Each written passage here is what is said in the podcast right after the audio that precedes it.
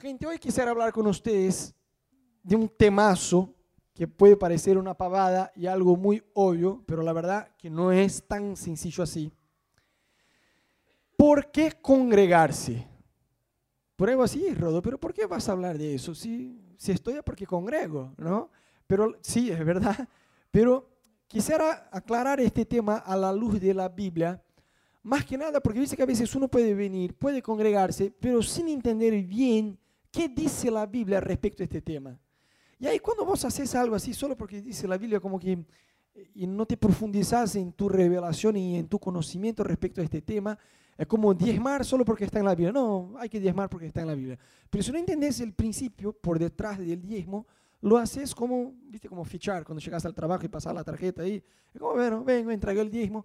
Pero si no entendés el concepto, no lo haces con el corazón correcto. Este, viste que ahora es gracioso que con él estamos en una etapa que ella ya entiende todo, portugués, ¿no? Porque en casa le hablamos solo portugués, porque español va a agarrar seguro eh, en el colegio, en la iglesia, en todo. Pero en casa le hablamos portugués, si no los abuelos en Brasil se vuelven locos, ¿no? Si le hablan portugués y no entiende, como que se pegan un tiro. Entonces en casa le hablamos solo portugués y ya entiende todo. Pero por la edad que tiene, obviamente hay cosas que no le cierra, hay cosas que no entiende, digamos. Entiende el idioma, pero no entiende el por qué. Entonces ahora está con una manía terrible de sacarse las medias. ¿viste? Entonces vamos por el shopping y cuando miramos no hay eh, eh, el zapato, no hay este, las medias y miramos atrás y ahí está como el rastro de las medias porque va tirando todo sin que nosotros veamos, ¿no? Entonces tratando de explicar, mira, es invierno, hace frío, no puedes sacarte las medias, pero no le da. Entonces ella como que se queda con las medias solo porque decimos, no saques las medias. Entonces está con la mano en el dedo así y no saca. Pero hasta que ella no entienda la razón por la cual no debe estar con las medias, la verdad que va a seguir sacando las medias porque no entiende que se puede enfriar, qué sé yo, que se puede engripar y que eh, la razón por la cual insistimos que se quede con las medias es para protegerla. Y la idea no es que vos y yo congreguemos como Meli, que nos saca las medias, si decimos no, pero sin entender la razón. Como, bueno, congregar, está en la Biblia que no debemos dejar de congregar, entonces voy. Y ahí venimos con cero revelación de por qué debemos congregar. Entonces, el provecho que vos sacás, eh, no te voy a decir que es cero, pero es muy limitado. Y, la verdad que necesitamos entender este tema. Hay mucha gente que opina, ¿no? A ver, si el velo ya está roto y, y se rasgó y tenemos libre acceso a Dios, y en mi casa yo puedo orar a Dios, la verdad que no necesito la iglesia. Puedo orar en casa, puedo entrar en la presencia de Dios en mi habitación a solas. No necesito la institución iglesia, no necesito de iglesia para conectarme con Dios. Y sí, vos podés orar en tu casa conectarse con Dios, pero sí que necesitas la iglesia y te quiero mostrar a la, luz, a la luz de la Biblia el por qué necesitas la iglesia. Viste que hay varios temas que con Ana a lo largo del año predicamos y hablamos, y seguro uno de los temas que más nos encanta y más nos apasiona es el tema iglesia. Con Ana somos bastantes, eh, no sé cómo decírtelo en español, en portugués te iba a decir igrejero, como adictos a iglesia, ¿no? el tema iglesia. Hace dos años nos fuimos de vacaciones a Estados Unidos cuando nos enteramos que Ana estaba embarazada de Meli nos sacamos las cuentas de cuánto saldría comprar todas las cosas acá, el cochecito, eso, bueno, es más fácil ir a Estados Unidos. De paso, tenemos unas vacaciones copadas y ahorramos, ¿no? Porque las cosas acá son muy caras. Y estuvimos allá y es muy gracioso, ¿no? Vos decís, bueno, Orlando, Florida, Estados Unidos, Disney, fuimos. Pero yo te digo, el avión aterrizó en cuestión de pocas horas. ¿Estábamos en dónde? En una iglesia. En una iglesia. ¿Viste? Más fuerte que nosotros. Estábamos ahí en una iglesia de un amigo. Me contacté con el tipo. ¿A qué horas tiene culto? Cuando vimos ya estábamos allá hablando en inglés sin saber hablar inglés. Pero bueno, hermoso todo, ¿no? No sé, nos fijamos ahí. Viste que mi hermano vive en México. Y estábamos viendo, ¿no? irnos de vacaciones. Ahí cerca hay Caribe, Cancún.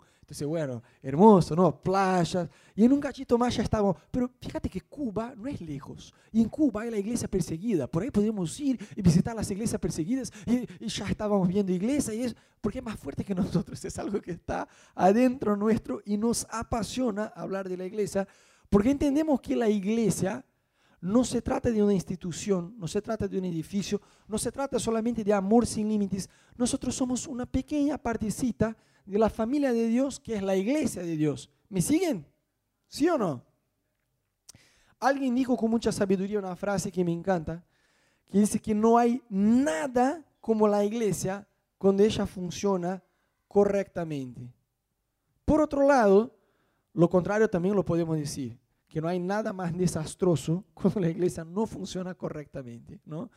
Es un tema que a mí me da mucha tristeza, porque yo básicamente crecí en la iglesia, a los seis años empecé a ir a la iglesia, con 12, 13 me aparté, estuve toda mi adolescencia bastante, pero bastante lejos de Dios. Este, y volví al fin de los 17 años y desde entonces me encanta estar en distintas iglesias, conocer distintos pastores, conocer distintos hermanos en la fe y entender un poco mejor el porqué de congregarse, ¿no?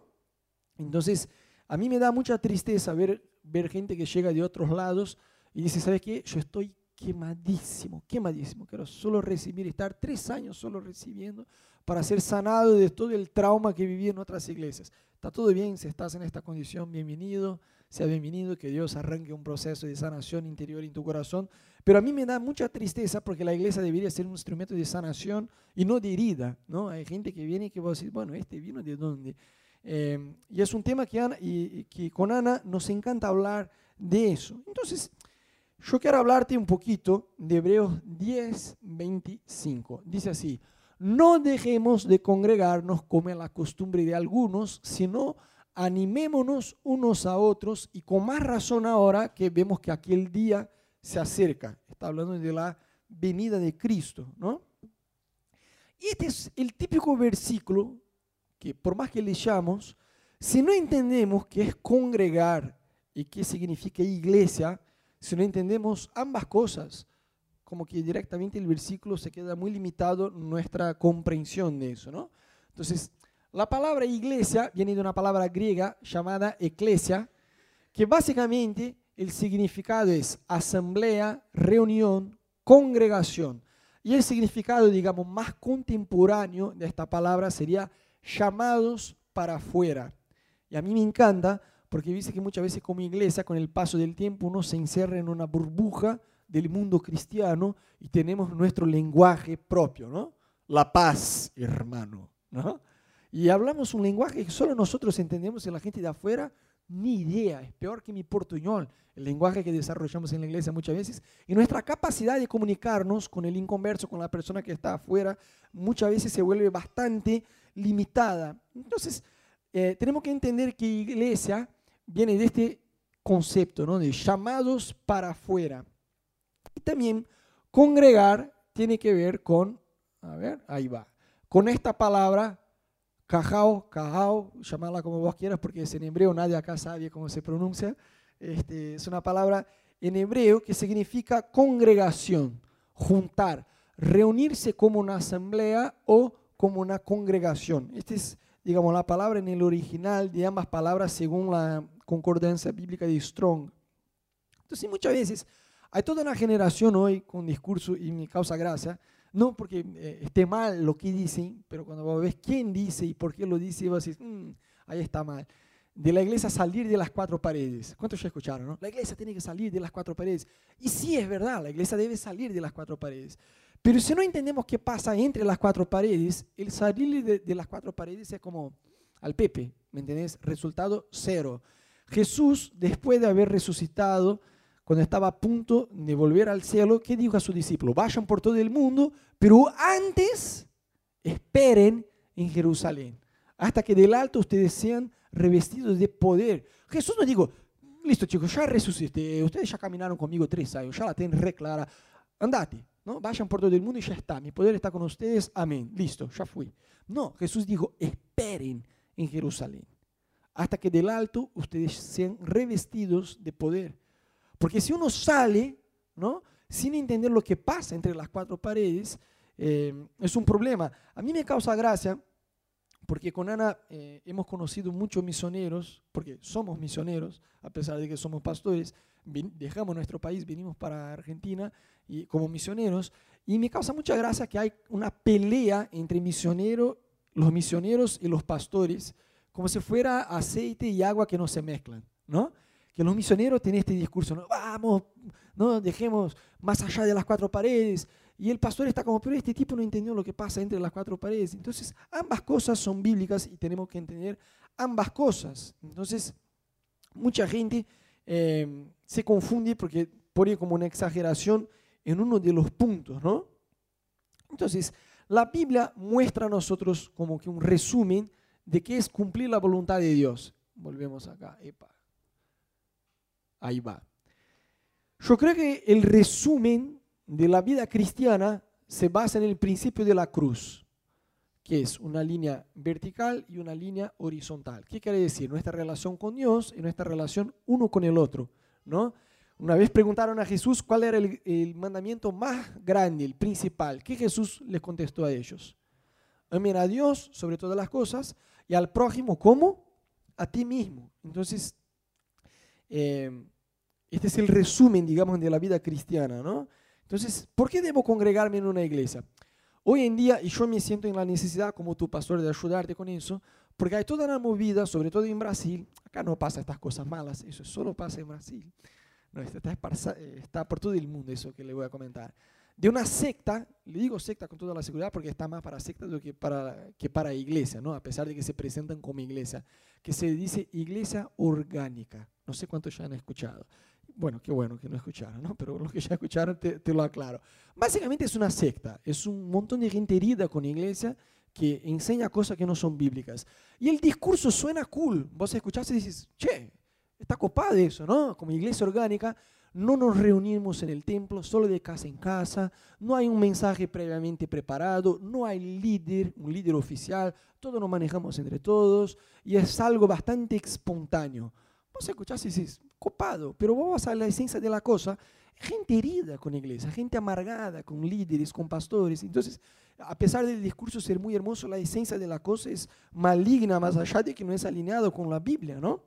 Y muchos de ellos eh, tratan de decir que debemos congregar solo de casa en casa, que ese es el verdadero, eh, digamos, modelo bíblico de la iglesia. No sé cuántos ya han escuchado, ¿no? Eso de reunirse en el templo es cosa del pasado, no tiene nada que ver. El modelo bíblico verdadero es de casa en casa. No sé si algunos ya escucharon, hay mucha gente que va por esta corriente de tratar de decir que debemos congregar solamente de casa en casa, que el modelo del templo no tiene nada que ver con el, el modelo bíblico eh, de los judíos, sino más bien que era algo, eh, digamos, de la iglesia católica y de los romanos, lo que no es verdad y te quiero mostrar a la luz de la Biblia que no es verdad. Entonces, vemos en la Biblia que mucha gente se juntaba no solo de casa en casa, la Biblia dice sí, de casa en casa, sino en el templo diariamente. Yo personalmente no creo que la misma persona iba todos los días, podía ir a un culto acá, otro allá, qué sé yo, pero ambas cosas pasaban Pablo, cuando fue a predicar en Éfeso, predicó en el, em, en el templo y después buscó un lugar con más espacio para que pudiera hablar inclusive a más personas. ¿no? Entonces vemos este principio en la Biblia a lo largo de toda la Biblia. Es verdad, si miramos, si hacemos un, un breve recorrido desde Génesis, vemos desde el Viejo Testamento que, de Génesis no, desde el Viejo Testamento, que Dios sí en su momento habitaba en una construcción física, ¿no? Moisés construyó una, carpa y ahí estaba la presencia de Dios en el santo lugar. Después vemos que Salomón construyó un templo antes que el pueblo de Israel fuera llevado esclavo a, Babilonia con el rey Nabucodonosor. Y 70 años después, en la era cristiana, se reconstruyó este templo que fue destrozado, destruido. Se reconstruyó el templo en el, en el, periodo de Esdras. Y en este tiempo sí la presencia de Dios estaba ahí en el templo, estaba en este lugar físico, por así decir. Pero en el tiempo de Jesús, Jesús no dio la bolilla al templo. Al revés, digo, no quedará piedra sobre piedra. El templo de Dios somos nosotros. Viste que la persona religiosa este es un otro mensaje para una otra oportunidad, ¿no? para un otro día. Pero la persona religiosa, ella se aferra a cosas que no son bíblicas, o sea, santifica cosas que no son bíblicas. Entonces, el templo tiene una connotación como templo, el, el santo templo. Rodo, ¿cómo vas a poner ahí, no sé, cualquier cosa, ah, en el púlpito sagrado. Chicos, es un barril el, el, púlpito, es un lugar de apoyar la Biblia. Por ahí podía estar con un celular en la mano, daba igual. Son formas de hacer la iglesia, nada más que eso, ¿me entiendes? Pero uno se aferra muchas veces como, ay, ¿cómo van a jugar ping pong en el templo sagrado? No hay este templo sagrado. Hay un edificio con ladrillo que estamos acá por eh, conveniencia, por, porque hay que juntarse en algún lado. Hace frío afuera, entonces por eso estamos acá. Nada más que eso, no hay. Uno pasa a santificar cosas que no son santas. ¿Sabes cuál es el templo sagrado? Vos. Y la persona, vos sos el templo del Espíritu Santo. Vos tenés que santificar tu vida. Este templo lo tenés que santificar. Pero la persona religiosa legalista, a ella le importa el, el púlpito sagrado, el templo sagrado, que no es nada sagrado, pero el verdadero templo no, como jugo desigual, relaciones sexuales antes del matrimonio, está todo bien, no, no le importa. Porque la persona legalista y religiosa se fija en cosas que eh, no tienen nada que ver. Entonces, vemos a la luz de la Biblia de una forma muy clara que la iglesia primitiva se juntaba de casa a casa, en casa y en el templo también. La Biblia muestra que Pedro predicó en el pórtico de Salomón, del templo de Salomón, el pórtico era como si fuera una suerte de balcón lateral en el templo. Y algunos dicen que por la acústica la gente se juntaba ahí, porque en aquel tiempo no había un micrófono canchero de este que uno predicaba, tenía que ser todo, qué sé yo, ¿no? gritando, no sé, era una locura. Y algunos dicen que la acústica del lugar ayudaba con que la gente entendiera el mensaje. Entonces, Pedro predicó y en un primer mensaje alrededor de 3.000 personas se convirtieron. Y después, en una segunda prédica, alrededor de 5.000 personas se convirtieron. Chicos, no hace falta ser muy inteligente o muy vivo para darse cuenta que no era la clase de reunión donde todos levantan y aportan con algo, sino esta reunión hasta el día de hoy estaría funcionando, no, no, no se había terminado jamás con 5.000 personas. Yo creo que la iglesia primitiva tenía ambas cosas, tanto el culto en el templo, el culto público, cuanto el culto en las casas, porque son formatos distintos y necesitamos ambas cosas. ¿Cuántos pueden decir amén? Es distinto cuando vas a un GBO. ¿Por qué tenemos GBO? El grupo Buena Onda. No es por, ah, porque es copado. No, no es porque es copado. Porque es un lugar distinto que te da de confesar pecado, tentaciones, sacar dudas de la Biblia, aportar con algo, participar. El formato del GBO no está pensado para que uno siente solo y escuche el líder predicar. Uno participa, ¿me entendés? Entonces, creemos porque la Biblia muestra ambas cosas para nosotros. Entonces, de una forma prolija, yo quiero pasar con vos por cuatro razones, hay mucho más, pero para que no estemos toda la noche, eh, cuatro razones para congregar. Entonces, la primera es bastante prolija, porque la Biblia nos enseña. ¿no? Entonces, no hace falta dar mucha vuelta, la gente de la iglesia orgánica hace todo un lío, teológico tremendo para distorsionar lo que la Biblia dice, pero la Biblia es muy clara como ya leímos, ¿no? No dejemos de congregarnos como es la costumbre de algunos, sino animémonos unos a otros y con más razón ahora que vemos que aquel día se acerca. Y como si no fuera suficiente, hay muchos versículos más, pero voy a tratar de ser prolijos y, y leer Hechos 5:42. Y todos los días no dejaban de enseñar y de anunciar en el templo y por las casas las buenas noticias acerca de Cristo Jesús. Entonces, la Biblia es muy clara y nosotros no podemos ser selectivos con lo que nos conviene de la Biblia y con lo que no nos conviene de la Biblia. Viste que cuando yo era más chico, hace tipo, no sé, seis meses atrás, este, yo iba, no, porque acá no hay mucho eso, pero en Brasil había un servicio de, de helado, que vos agarrabas un helado, iba metiendo en el, en el helado lo que te gusta. Entonces vos llenás como con salsa de chocolate, eso y lo otro. Yo hacía una montaña y algo de helado tenía, pero tenía como chocolate con chocolate, con más chocolate y chocolate caliente, chocolate frío, chocolate blanco. Y el helado era una bomba, ¿no? En calorías debería tener 10.000 calorías.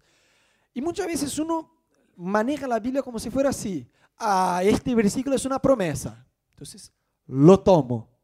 Este es un mandamiento inclusive que no me gusta y me saca de mi zona de confort. Entonces, ah, lo dejo ahí en stand-by. Y va como yo con el helado, ¿no? Probando solo lo que le gusta. No da. Con la Biblia debemos, o creemos o no creemos en la Biblia. Y la Biblia enseña y por algo nos enseña, para nuestra bendición. Amén. Después, ¿por qué? Porque la vida con Dios debe, debe reflejarse en tus relaciones. Fíjate lo que dice 1 Juan 4:20. Si alguno dice, yo amo a Dios, pero odia a su hermano, es un mentiroso. Pues el que no ama a su hermano a quien ha visto, ¿cómo puede amar a Dios que es invisible? Mira, es un versículo, dice que hay versículos que son así, a, a punto, ¿no? Son muy prolijos.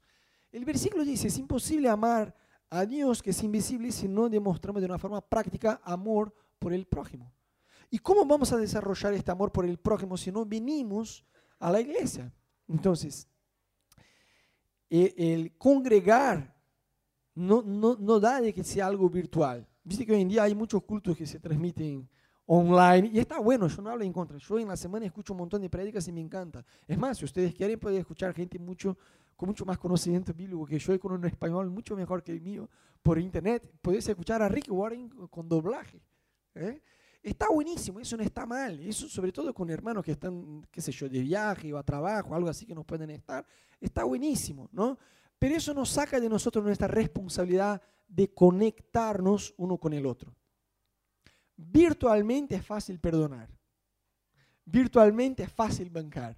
Yo nunca me tomé el tiempo de contar cuántas veces la Biblia menciona unos a otros, pero hay estudiosos que ya lo hicieron y dicen que es aproximadamente 60 veces.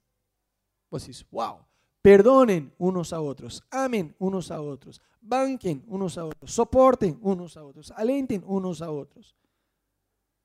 ¿Me entendés? Lloren con lo que lloran, se alegren con, los, con lo que se alegran. ¿Cómo lo vas a hacer eso virtualmente? ¿Por qué vienes a la iglesia? No, yo vengo a la iglesia porque tenemos que alabar a Dios. Está bien, yo te aseguro que en vivo no sale tan copado como en un estudio. En un estudio se corrige todos los errores, pones un plugin de afinación que hasta Camilo cantando sale afinado. Es hermoso. Entonces, no es para alabar a Dios, lo puedes alabar en tu casa, pones un CD de Hilson, Uf, suena una masa, mucho mejor. ¿Me entendés? Entonces, si no es para alabar, ¿para qué? No, Rod, el diezmo, lo haces online, por internet. Aleluya.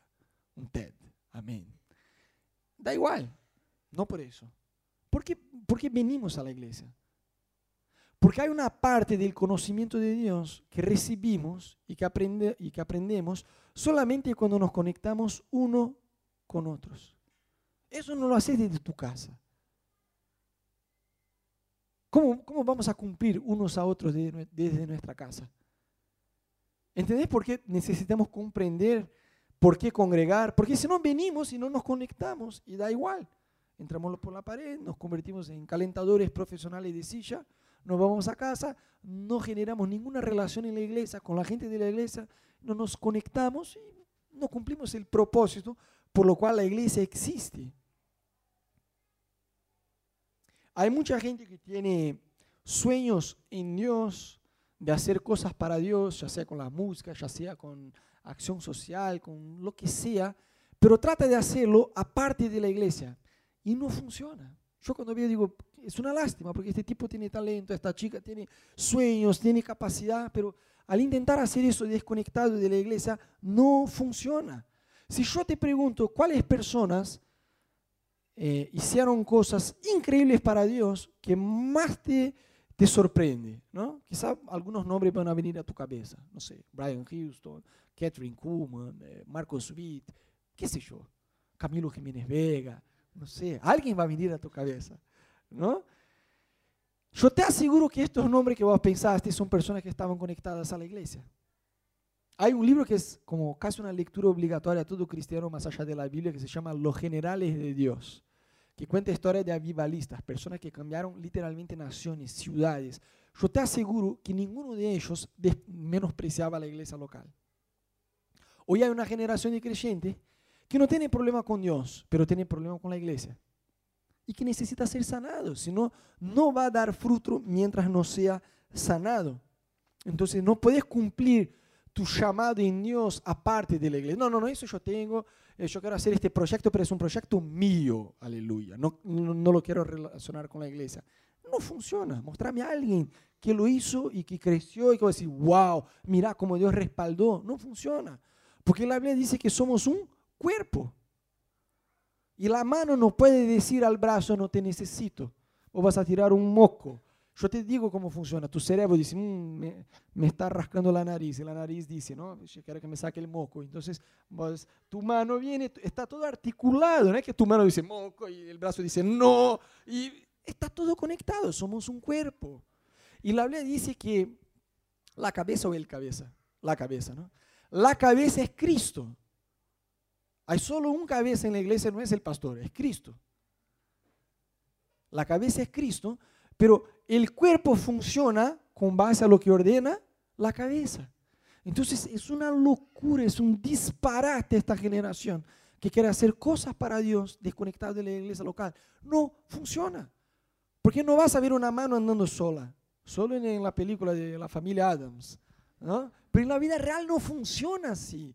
¿Cuántos acá quieren dar fruto para Dios? Vos querés hacer con que tu vida valga la pena, con que vos puedas dar fruto en tu día a día. El día que vos tengas que rendirles cuentas a Dios, Dios diga, wow, te felicito, siervo bueno y fiel. ¿Cuánto quieren? De verdad. Tienen que estar conectados a la iglesia local. Si no, no funciona, no, no vas a tener fruto.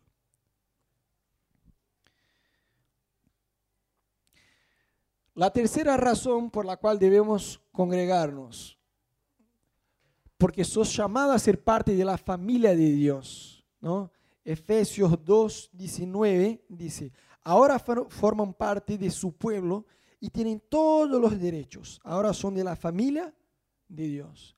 Gente, es una locura, ¿no? No sé, a veces con Ana yo tengo charlas profundas de teología en casa que flasheamos, pero mal. Si se escuchara eso, iban a decir, son dos locos, ¿no? Y otro día charlábamos, ¿no? Imagínate Dios, y ahí ya arranca la locura, ¿no?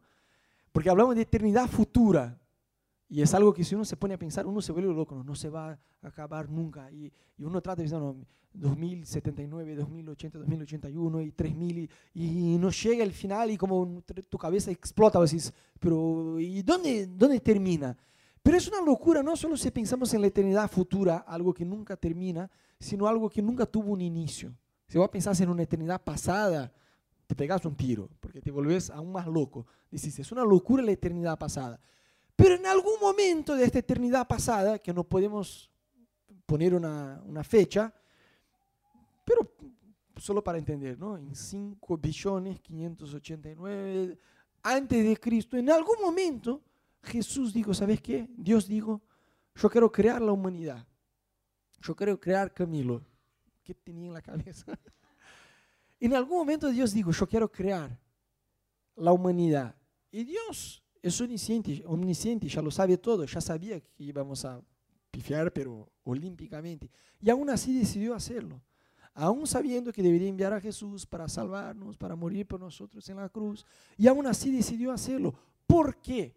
Dios quería tener una familia de muchísimos hijos en que Jesús sería el primogénito. Es interesante que la Biblia menciona en primer lugar Jesús como unigénito y después menciona a Jesús como el primogénito, el primer. Y en primer lugar era el único hijo de Dios y después el primer hijo de Dios. Dios quiere tener una familia de muchos hijos como Jesús. Y vos y yo somos llamados por Dios a ser parte de esta familia espiritual de Dios. Y déjame decirte algo con mucho amor, pero eso tiene que entrar en tu corazón. Tu familia espiritual es más importante que tu familia natural. Uh, algunos se van a levantar. No, Rodo, chao, me voy a casa. Chao, me voy. Sí, la, iglesia, la familia espiritual, es más importante que tu familia natural. ¿Por qué? Porque es eterna. La familia natural, con el paso del tiempo, ya no funciona en la misma dinámica. Los hijos crecen, se casan. Meli, no digas amén. ¿No? Las cosas cambian, la dinámica familiar cambia. Pero tu familia eterna, tu familia espiritual es eterna, va a durar por todo el siempre. Por ahí vos no te conectás con la gente de la iglesia, pero dices, ay, yo no me identifico mucho con este, me identifico más con la gente de mi laburo. Pero déjame decirte que si la gente de tu laburo no se convierte, y vos sí, vos vas a ser al cielo y ellos no, vas a estar toda, toda la humanidad con la gente de la iglesia, no con la gente de tu laburo. Entonces, date prisa para acostumbrarte pronto con eso. ¿Me entendés? Tenés que bancar a esta persona hermosa que está a tu lado. No de por vida, por la eternidad. Entonces empezar desde ya a saber amar, a saber conectar, a saber generar amistad, a generar relaciones, no a tener una relación superficial de venir domingo a la iglesia, la paz hermano, no, que, que te conectes con la gente de la iglesia, Amén. Es increíble pensar que Dios nos llama a ser parte de su familia. Si yo te pregunto, ¿qué es lo principal que tenés en, vida? Seguramente vos no me vas a contestar mi auto, el tenis que tengo, la guitarra que tengo en mi casa, no, la computadora. Vos vas a contestar que tu familia, lo que vos tenés de más valor, ¿sí o no? Para Dios es igual. La familia de Dios es algo que Dios más valora. Y Dios nos llama y nos invita a ser parte de su familia. Yo tenía un tío que era un personaje, ya falleció.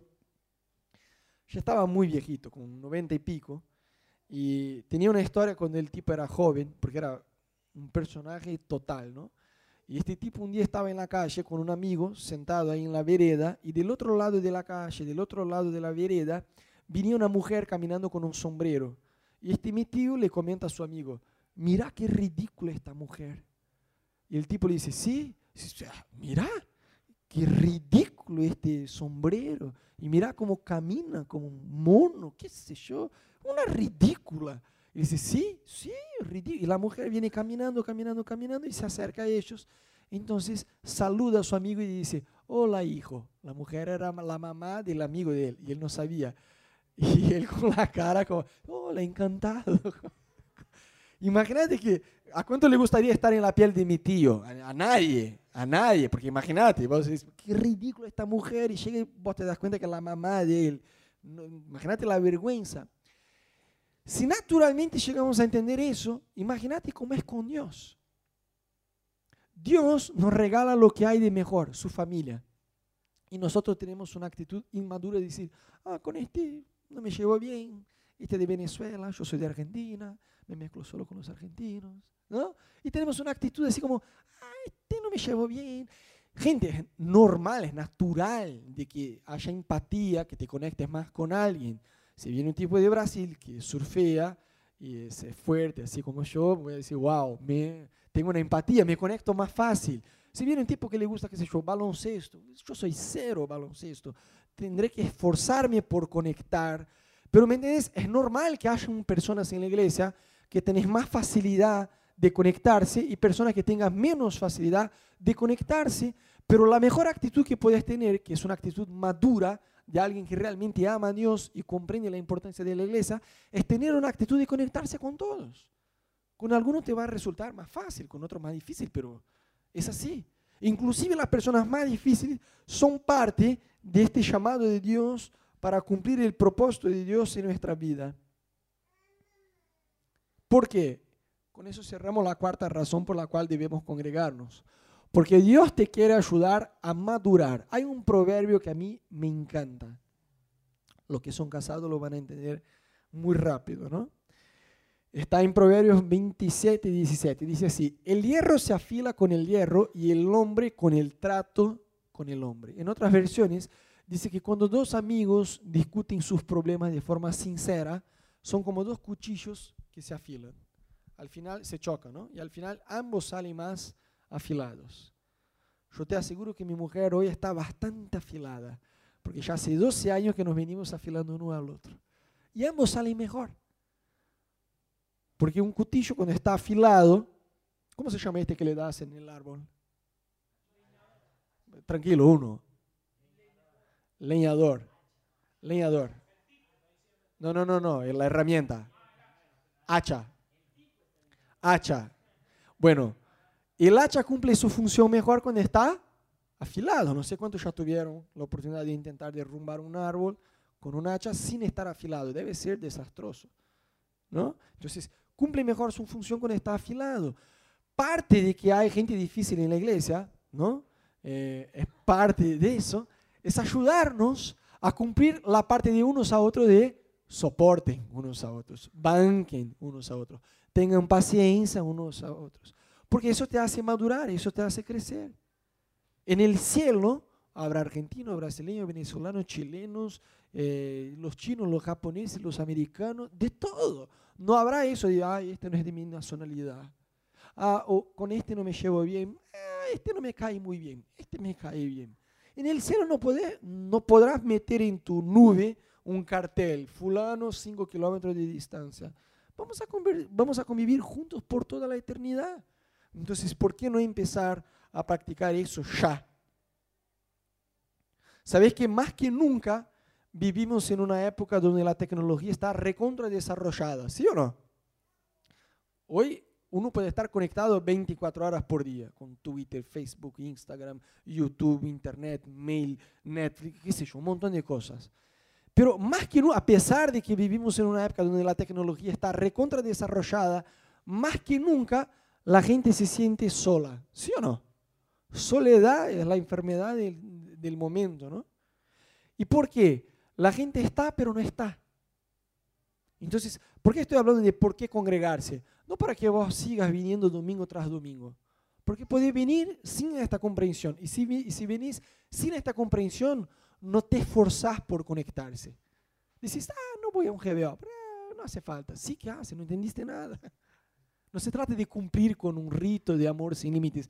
Se trata de conectar. Eso es hacer la vida juntos. Eso es iglesia. No puede decir, ah, sí, somos hermanos. No sé ni siquiera eh, en qué está pasando, qué, qué, le, qué está pasando en su vida. No. Eso es ser iglesia. O sea, conectarnos unos a otros. Que sepamos qué es lo que pasa en la vida de uno y de otro. Eh, no sé cuántos ya vieron esta lucha de gordo que se llama eh, sumo sumo, sumo, ¿no? Eh, gordito bastante experiente, ¿no? Yo no sé mucho de cómo funcionan las reglas de la cosa, pero una cosa yo sé, eh, el espacio que tienen para luchar es un círculo. Y si el oponente lo tira afuera del círculo, vence.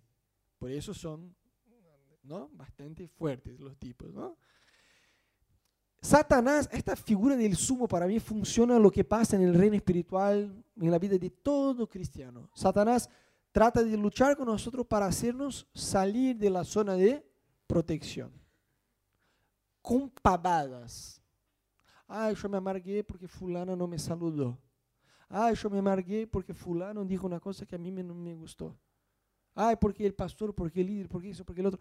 Charlemos por el amor de Dios. Eso se charla. Si Bruna, mira lo que vos dijiste, a mí no me gustó por eso, por eso, por el otro. Ah, no, Rodo, no fue con esta intención, perdóname. Ah, bueno, está bien. Listo, ya está. ¿Me entendés? La gente inmadura se queda, no, porque para mí que Bruna digo, y en lugar de hablar con Bruna, voy con Nayara, no, porque dice que Bruna, y ahí estoy. Y eso no lleva a ningún lado. Eso es una inmadurez tremenda. Entonces, Chalemos entre nosotros, aprendamos a conectarnos uno con otros. Eh, semana pasada, ¿cuántos estaban semana pasada? Hablamos de la importancia de elegir bien las amistades, no de ser selectivo como en el sentido de tener dificultad de hacer amigos, todo lo contrario. Una señal de madurez es hacer nuevas amistades, pero una de las cosas que yo dije era que yo escuché una prédica de un, de un tipo en Estados Unidos que arrancaba la prédica diciendo así, ¿quiénes son tus mejores amigos? No te digo 15 amigos, no, no.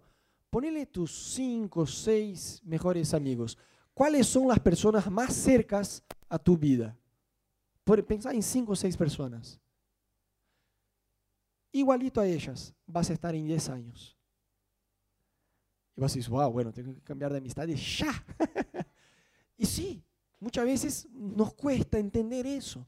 O sea, ¿cuántos tienen un destino en Dios? ¿Cuántos quieren llegar a ese destino en Dios? Tienes que andar con gente que va al mismo destino que vos. Porque no son todos en la iglesia, no son todos que se dicen cristianos, que caminan al mismo destino que vos. Entonces la gente dice, no, a mí me encantaría, Rodo, pero no sabes, me encantaría tener una vida financiera próspera. A mí me encantaría tener una familia bendecida, tener un matrimonio bendecido, llevarme recontra bien con mis hijos, cumplir el plan de Dios para mi vida.